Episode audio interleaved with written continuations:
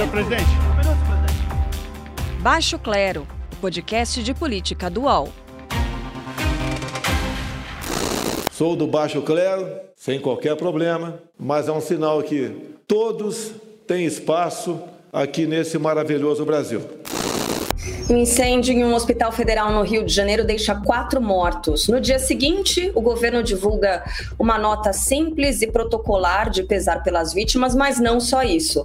Publica no Diário Oficial da União a liberação de um estudo que poderia resultar, no fim da linha, na privatização da saúde pública no país.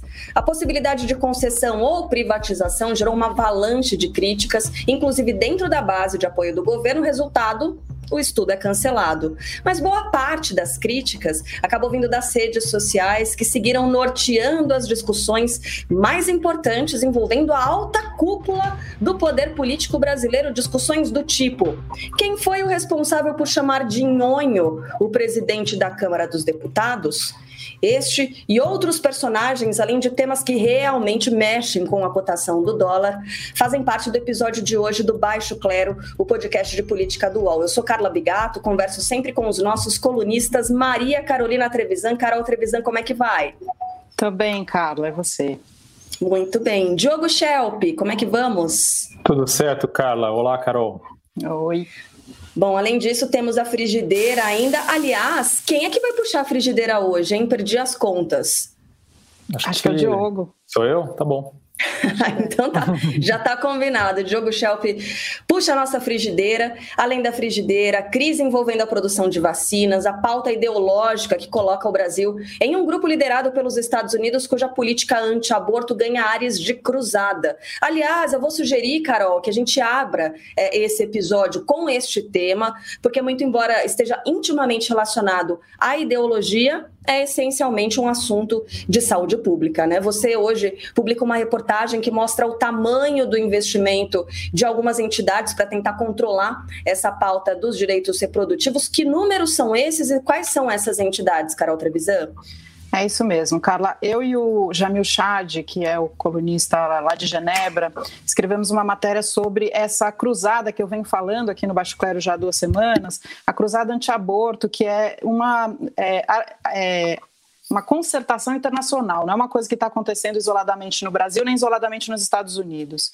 É uma orquestração de vários países de extrema direita que estão tentando implementar essa agenda anti-aborto. E o que a gente descobriu foi que, é, com base numa num levantamento feito pela Open Democracy, que é uma entidade norte-americana, é, que, que essas organizações cristãs de extrema direita nos Estados Unidos financiaram é, outras organizações com 1,6 bilhão de reais e apoiaram projetos, inclusive no Brasil, tem relação inclusive no Brasil, é, para tentar colocar essa agenda anti-aborto, essa agenda muito ligada à família, também aqui no nosso país. Né? Então, é super importante que a gente fique alerta, porque não é, não é que são espontâneas essas questões que aparecem de repente, né? Ah, porque é, a defesa da vida desde o nascimento, porque o Ministério dos Direitos é, Humanos é isso, defende isso, a gente quer mudar a Constituição, a gente quer mudar o Estatuto da Criança e do Adolescente, enfim. A ministra Damares vem falando nesse tema, ela coloca inclusive a cristofobia como uma questão, ela falou sobre isso, isso hoje, quando teve o, o atentado lá em Paris, é, e, e usar esse tipo de argumentação para retroceder em direitos que já são é, direitos adquiridos no Brasil, como, por exemplo, o direito ao aborto em caso de estupro, em caso de é, anencefalia ou em que a mãe corra risco de vida. Então, o que a gente está vendo é essa implementação, esse, esse financiamento para colocar pessoas que são de extrema direita e ligadas à religião tanto cristã quanto evangélica, no caso das evangélicas pentecostais, que é o que diz o, o especialista que a gente entrevistou, dentro das casas legislativas, para tentar passar esse tipo de projeto de lei e tentar retroceder nesses direitos adquiridos que colocam, no fim das contas, as mulheres em situação de mais vulnerabilidade, Carla.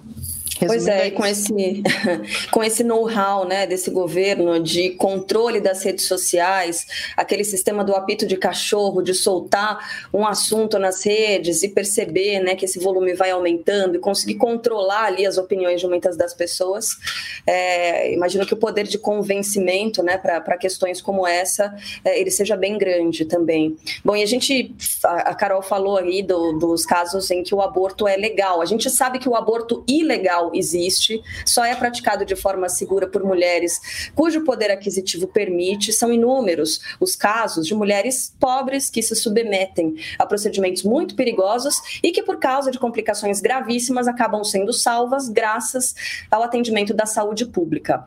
O SUS ganhou bastante destaque durante a pandemia, justamente pelo amparo que deu a milhares, se não milhões, né, de brasileiros durante a pandemia do coronavírus. E aí eu vou perguntar para o Diogo Schelp, a gente teve a introdução introdução dessa discussão aí, o estudo de uma possível privatização ou concessão do SUS. O que, que explica o timing e a forma, Diogo, como esse estudo foi introduzido, esse tema foi introduzido para a gente?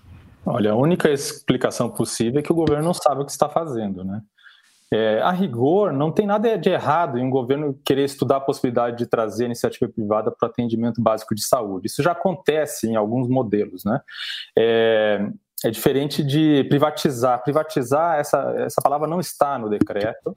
O decreto fala em estudos para fazer essas parcerias e trazer essa a iniciativa privada. É... Eu acho, só te interrompendo, aproveitando aqui, Diogo, hum. que a gente deve fazer é, uma diferenciação, uma, né, trazer essa explicação entre uma coisa e outra. É uma dúvida aqui da nossa audiência, vou registrar quem manda as mensagens pelo perfil do All Notícias para a gente nas redes sociais, no Instagram, no Twitter. Essas dúvidas são respondidas aqui e arroba do, é, de Rodrigues L. Diogo pergunta justamente isso. Qual a diferença entre privatização e parceria público-privada?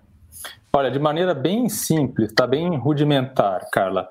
É, uma privatização é, é um, equivale a uma desestatização, a, a empresa estatal é vendida para o setor privado. Né?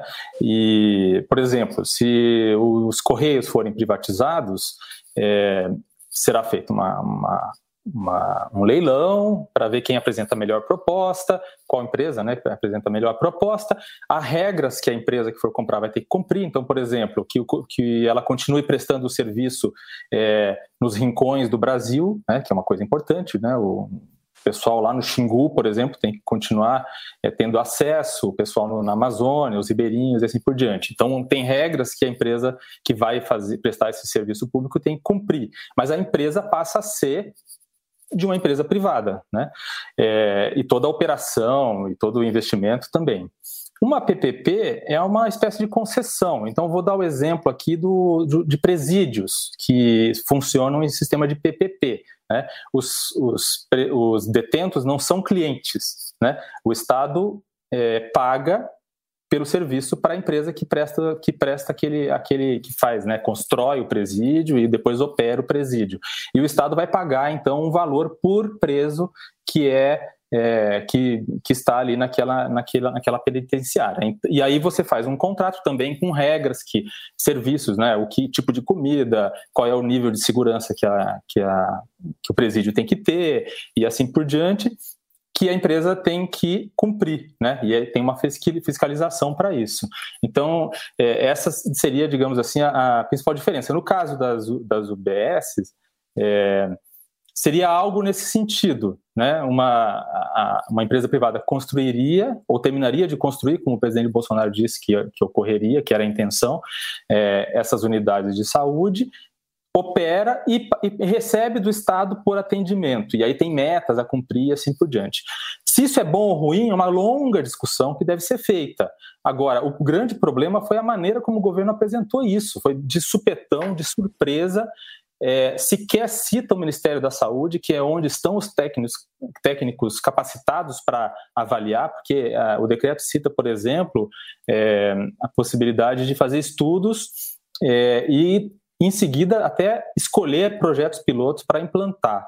É, e o, o, decreto diz que quem vai decidir isso é uma secretaria do Ministério da Economia. em vez de ser uma secretaria do Ministério da Saúde. Outra coisa, é, o, as secretarias de saúde dos estados e dos municípios, que são cogestores do SUS, também não, não estão contemplados, não foram avisados, não foram consultados, não foram incluídos na discussão.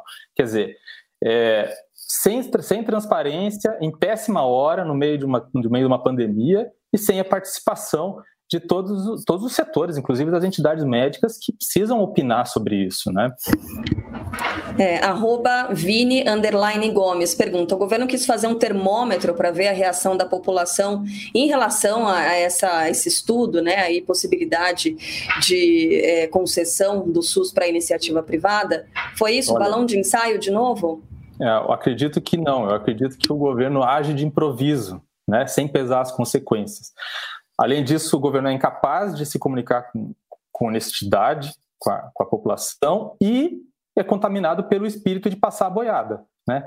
Então essa, essa é a sensação que se tem, né? E no fim se transformou mais, em mais uma derrota para o ministro Paulo Guedes, né? Que teve, veio a público para negar que ele planeje privatizar o SUS. Mas é. posso fazer uma pergunta, interromper uma coisa assim? Queria saber a sua opinião, Diogo, porque eu discordo, assim, eu não acho que é um improviso tudo isso, né?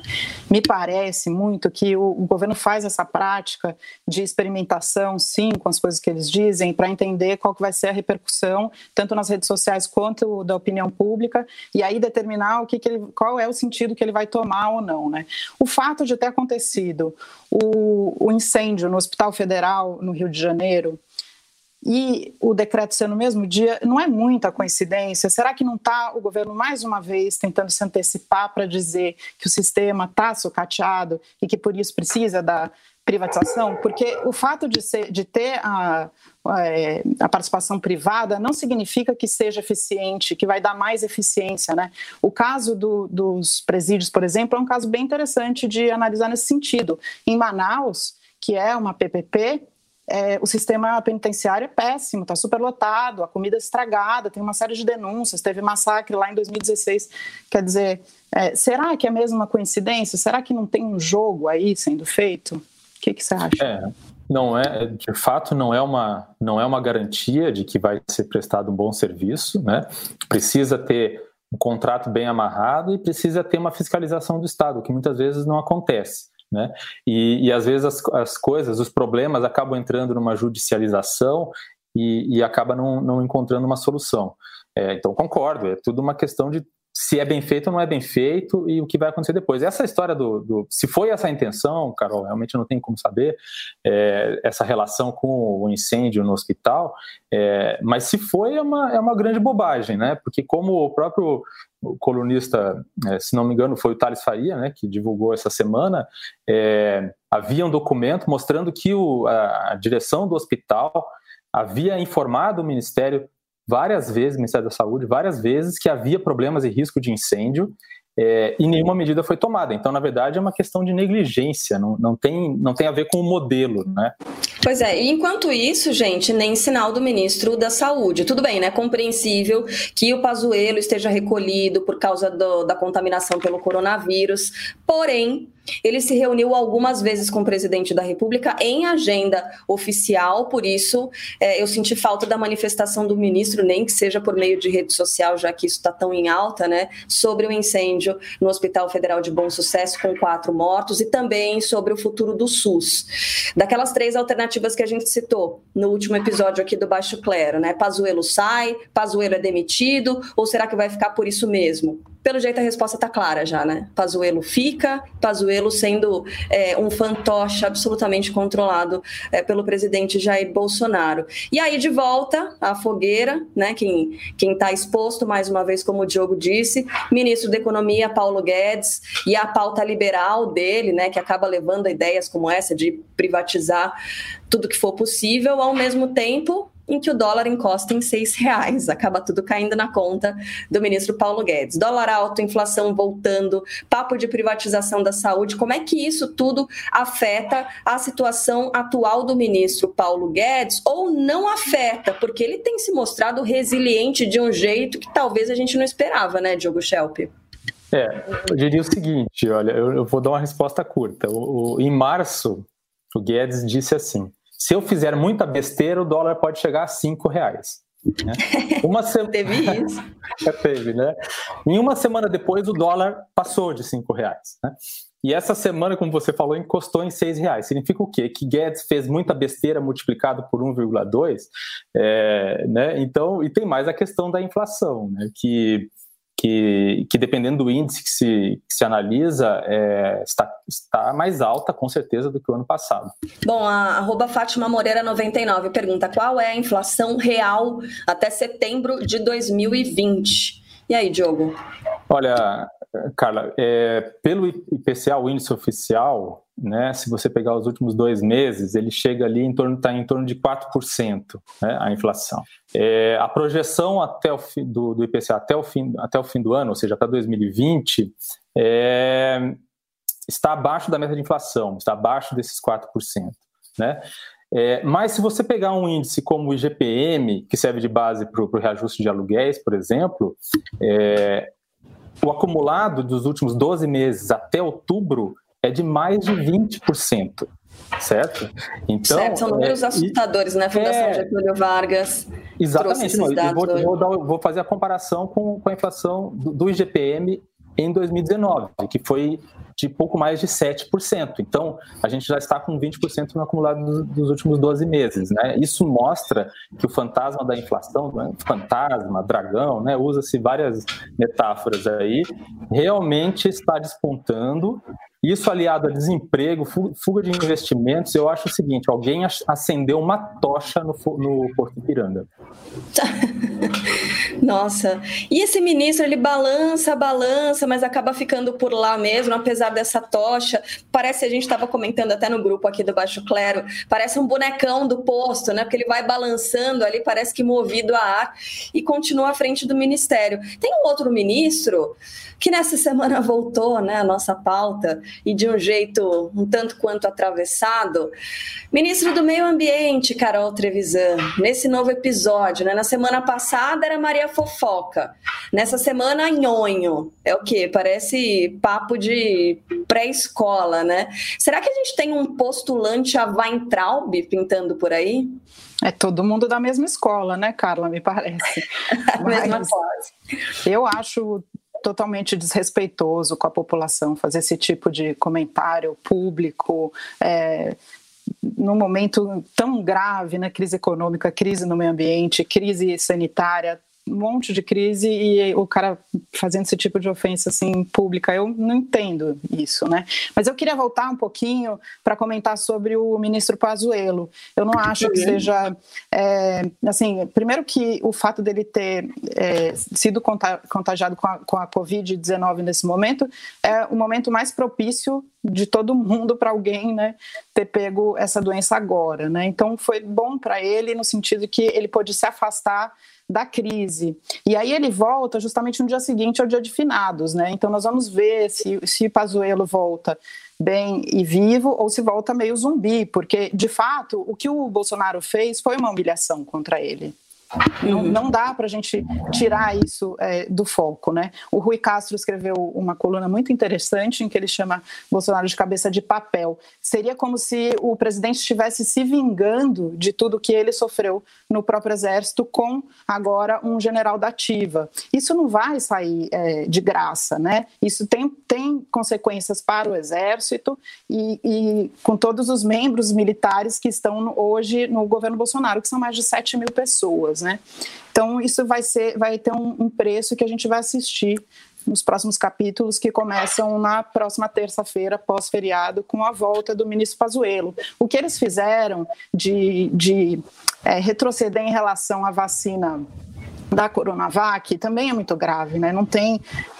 Vai falar, você falou bem, baião de ensaio, você vai falar de cobaia e no momento em que você tem a oportunidade de fazer o melhor investimento, você é, volta atrás depois de anunciar por, por uma questão de ego ou de, sei lá, quem manda mais aqui, o outro obedece, esse tipo de insinuação. E a gente precisa ver que a questão da vacina ela não é simples. A vacina Coronavac, que é essa que, é, que, que eu acordo foi feito com o Dória, que vem da China, ela tem uma vantagem sobre a vacina de Oxford. Porque, assim, para nós o mais importante é que tenha vacina para toda a população. Mas considerando que a gente vai ter que tomar duas doses da vacina, porque uma só não é suficiente, conforme os estudos estão mostrando, a gente vai ter que ter muita vacina aqui nesse país tão populoso, né? E a vantagem da vacina que vem, que vem da China é que ela, para ser armazenada, ela pode ser armazenada, por exemplo, num isopor com gelo. A outra vacina precisa de nitrogênio. Então, é muito mais é, frio o ambiente em que ela precisa ser armazenada. Né? Isso eu estou falando para dizer que semana passada eu falei isso, a logística. Se a gente tem já uma tecnologia de logística de vacinação em massa, que bom, mas a gente tem para a vacina de gripe, que nesse caso se aproxima mais às necessidades de uma vacina como a, a, que vem da China. Então, assim, não, não faz sentido nenhum é, nesse momento a gente está brigando em relação a isso, mais uma vez para dizer, e Pazuello vai ter que responder em relação a essa responsabilidade também, cara. Fechar as portas antes de ter todos os dados em mãos, né, para saber o que é positivo, o que é negativo, o que serve para gente, o que não serve. Tem aqui ó, mais uma pergunta, arroba Thaís Maurício 93. É, quer saber é, a distância que a gente está dessa vacina, né? O que está faltando para a Anvisa autorizar a vacina para grande massa? A gente teve notícia notícia nessa semana da autorização é, da Anvisa dos insumos, né, da vinda dos insumos da China para o Brasil. Queria ouvir vocês a esse respeito, expectativas com relação à distância que a gente está é, da vacinação em massa. Fala, Carol. A gente tem assim previsto um terço só da população recebendo a vacina até agora, conforme os acordos que foram feitos, né? E mesmo assim, vamos ter que esperar para até o segundo semestre ou final de 2021 para receber mais um lote de 140 milhões de vacinas. Como eu disse, não basta uma para cada pessoa, são duas para cada pessoa. Então a gente ainda está um pouco distante. Fazer, por isso que eu falo, esse tipo de picuinha numa hora como essa é gastar tempo onde, e energia onde não precisa. Ainda mais a gente está vendo que na Europa está tá rolando a segunda onda e a gente vai, se acontecer aqui no Brasil uma segunda onda, a gente vai estar muito mais despreparado do que a gente está neste momento ou esteve no momento em que teve pico da pandemia. Isso é muito preocupante e é muito irresponsável que, que a gente não esteja se preparando enquanto país para receber alguma vacina, né? E aí, Diogo? Só um, não, só um, um, detalhe que eu acho interessante sobre a, a, a importância de você apostar em mais de uma opção de vacina vacina, né? É, porque essa birra, né, dessa implicância do presidente com a vacina Coronavac é, não tem nenhuma razão de ser. Se for se o argumento é de que ele tem outra vacina para oferecer, as vacinas são diferentes, elas vão ter efeitos diferentes. Pode ser que uma vacina, por exemplo, seja mais indicada para um grupo populacional do que outra. Já a gente já sabe. Uma das grandes preocupações era, por exemplo, se as vacinas é, seriam é, eficazes, né, e seguras para as pessoas mais idosas, que são justamente as pessoas mais vulneráveis ao Covid-19. Então, é, esse é só mais um dos argumentos para você ter é, mais de uma opção de vacina. Você não precisa ficar preso a apenas uma delas. Pois é. Bom, a gente vai para um intervalo bem curtinho por aqui. Daqui a pouco, no segundo bloco, tem. Ah, essa semana promete, em Frigideira por aqui, já já. Posse de Bola é o podcast semanal do All Sport sobre futebol. Às segundas e sextas-feiras, eu, Eduardo Tironi, converso com Juca Kifuri, Mauro César Pereira e Arnaldo Ribeiro sobre o que há de mais importante no esporte favorito do país. Você pode ouvir o Posse de Bola e outros programas do UOL em uol.com.br/podcasts, no YouTube e também nas principais plataformas de distribuição de podcasts. Segundo bloco do nosso Baixo Clero podcast de política do.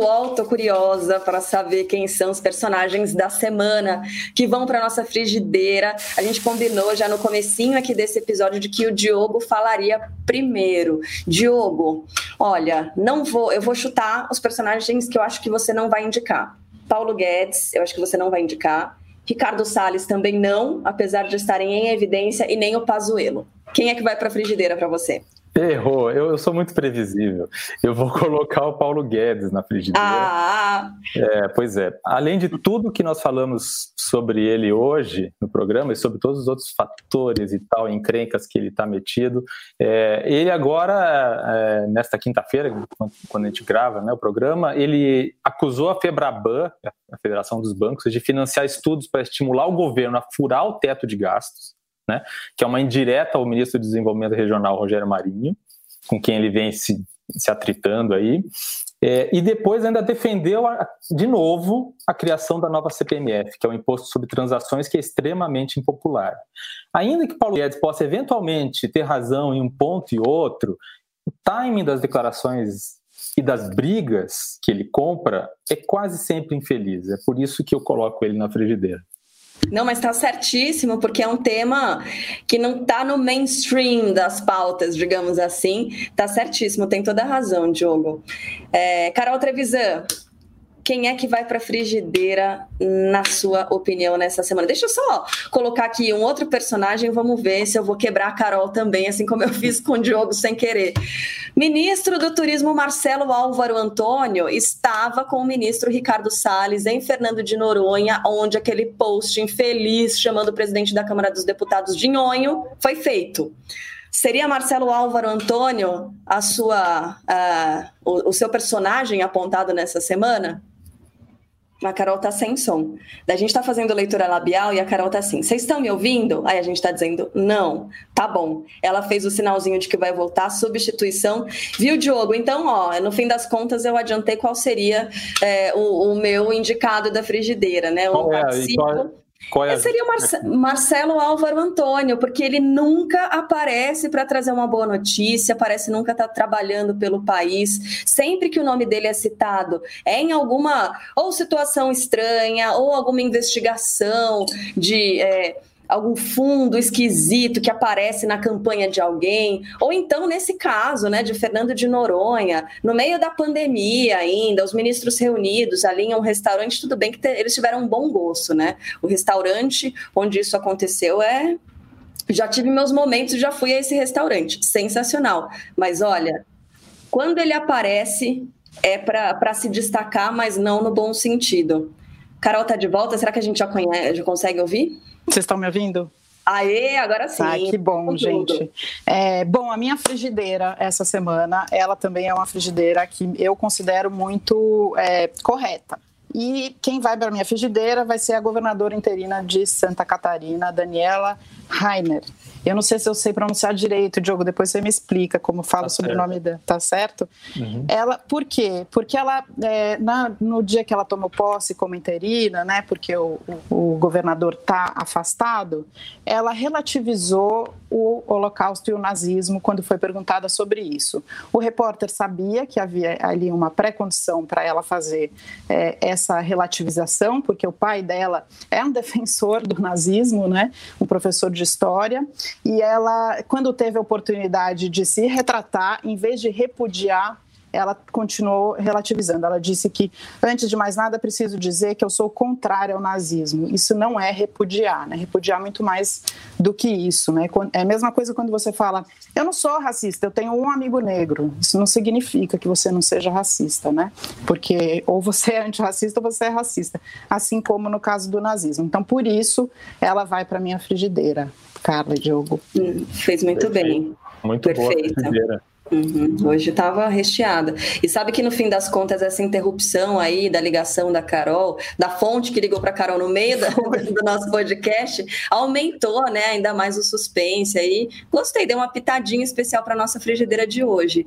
Gente, na semana que vem a gente está de volta por aqui, né, trazendo as análises da semana, mais personagens também para serem fritos. A Carol, na semana que vem, vai estar tá de folga. Tem essa tá história também, né, Diogo Schelp? Olha só, Carol vai viajar, vai descansar, vai voltar renovada. Então, na outra semana, a Carol está por aqui para trazer as indicações dela. Bom descanso, viu, Carol? Estarei bem representada aqui por vocês. Sentirei saudade de todos. Obrigada, viu, gente? Um beijo para vocês. Um beijo, até a próxima semana. Um beijo, Diogo, até mais. Até mais, até a próxima. Tchau, até tchau, tchau, gente. Até mais. Baixo Clero tem a apresentação de Carla Bigato, Maria Carolina Trevisan e Diogo Schelp. Produção: Laura Capanema. Redação: Luana Massuela. Edição de áudio: João Pedro Pinheiro. Coordenação de Juliana Carpanês e Marco Sérgio Silva. Está encerrada a sessão!